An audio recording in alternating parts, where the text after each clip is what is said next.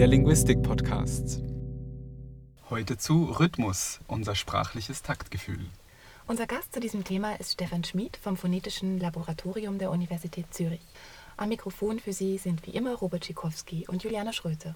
Ja, herzlich willkommen, Stefan. Sprachen unterscheiden sich ja nicht nur in ihren Wörtern und grammatischen Strukturen, sondern unter anderem auch durch den Rhythmus, in dem sie gesprochen werden. Wenn man zum Beispiel ans Italienische oder Französische denkt, dann hat man sofort einen bestimmten Groove im Ohr, der sich ganz anders anhört als der vom Deutschen.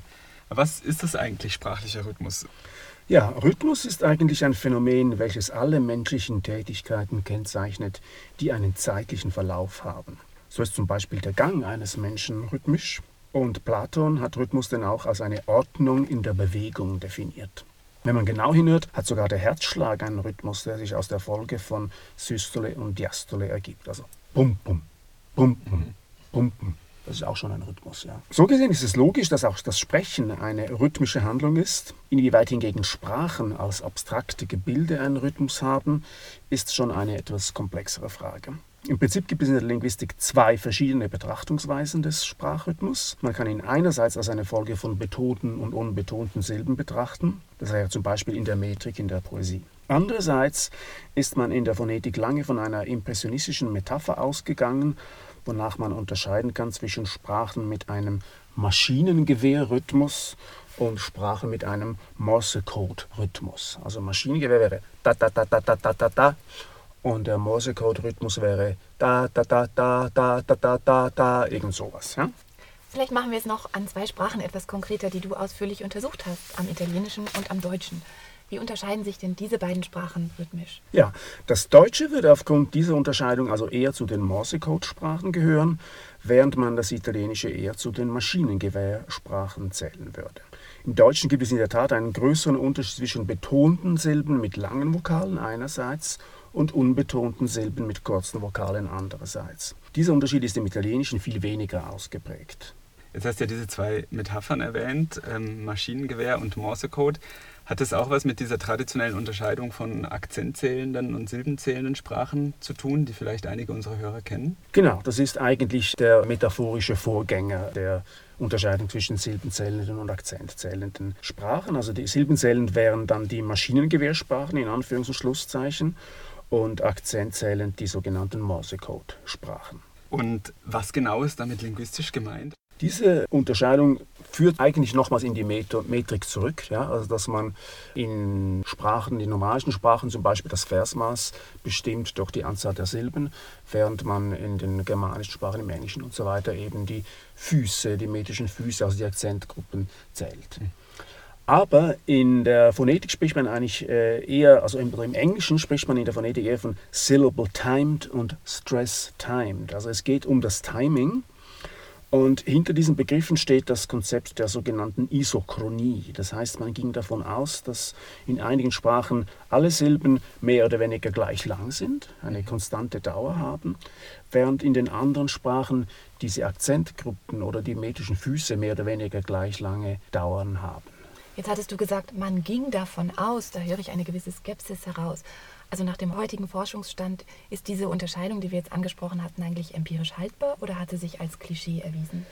Nein, die starke Form der Isokonie-Hypothese wurde instrumentalphonetisch widerlegt. Man hat festgestellt, indem man äh, gemessen hat, eben im Sprachsignal, dass in allen Sprachen die Dauer der Silben zunimmt mit der Anzahl der äh, Vokale und Konsonanten, die in ihr äh, vorhanden sind. Und dass in allen Sprachen als Tendenz die Dauer dieser Akzentgruppen zunimmt mit der Anzahl der Silben, die in einem Fuß eben vorkommen. Trotzdem leuchtet eben diese Unterscheidung irgendwie ein, die Unterscheidung zwischen den beiden Rhythmustypen. Und das ist die paradoxe Situation, in der wir uns befinden. Wir haben eine Annahme, die plausibel ist, rein äh, vom Höreindruck, aber äh, wir kriegen sie irgendwie empirisch nicht in den Griff. Wir können die Hypothese nicht belegen. Also ein Bereich, wo das auch eine große Rolle spielt, denke ich, diese Unterscheidung ist beim Zweitspracherwerb. Mhm. Also wenn ich jetzt zum Beispiel Italienisch lerne als deutscher Muttersprachler und spreche Italienisch sozusagen mit dem falschen Rhythmus, dann hört sich das sehr merkwürdig an für Muttersprachen. Mhm. Dazu hast du mit Kollegen zusammen Experimente gemacht und äh, mich würde interessieren, ob ihr dabei große Unterschiede in der rhythmischen Italianità sozusagen gefunden habt zwischen den Muttersprachlern und den Sprachlernern. Haben wir. Allerdings waren diese Muster, die wir gefunden haben, nicht unbedingt das, was wir auf den ersten Blick erwartet haben. Wir haben zum Beispiel festgestellt, dass der Rhythmus der deutschsprachigen Lernenden des Italienischen fast noch monotoner war als der oder gleichmäßiger, sagen wir mal, als der Rhythmus der italienischen Muttersprachler. Das weist darauf hin, dass die Lernenden irgendwie bewusst oder unbewusst gemerkt haben, dass das Italienische einen anderen Rhythmus hat als das Deutsche nur schießen sie dann bei der Aufgabe übers Ziel hinaus. Also sie wollen italienischer tönen als die Italiener selbst. Diese Erscheinung des Target Overshoot ist aber durchaus bekannt in der Zweitspracherwerbsforschung und das ist auch nicht weiter tragisch. Es weist darauf hin, dass eigentlich ein Lernprozess im Gang ist. Und ist es im umgekehrten Fall denn ähnlich, wenn man also das Deutsch von Menschen, die mit Italienisch aufgewachsen sind, mit demjenigen von Deutsch-Muttersprachlern vergleicht? Gibt es da auch so einen Target Overshoot, wie du das jetzt genannt hattest? Nein, beim deutschen Sprachrhythmus haben wir ein anderes Muster angetroffen, das eigentlich eher unseren Erwartungen entsprach. Der Unterschied zwischen den langen und den kurzen Vokalen ist bei den deutschen Muttersprachen viel ausgeprägter als bei den italienischsprachigen Lernenden.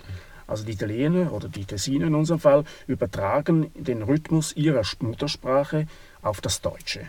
Und das, solche Interferenzen tragen dazu bei, dass man in der Fremdsprache einen Akzent hat in diesem Fall. Welche Implikationen haben denn diese Ergebnisse für den Fremdsprachunterricht? Also worauf müsste ich denn zum Beispiel als Lerner des Italienischen oder ein Italiener als Lerner des Deutschen achten, um meinen Rhythmusakzent zu minimieren? Nun, die Reduktion des fremdsprachigen Akzents ist keine einfache Sache und nicht alle Menschen sind äh, darin gleich begabt. Aber ähm, die Lehrpersonen können zumindest mal die Lernenden auf diese rhythmischen Unterschiede aufmerksam machen. Und man kann da vielleicht auch mit Leseübungen versuchen, bestimmte Muster eben einzuüben.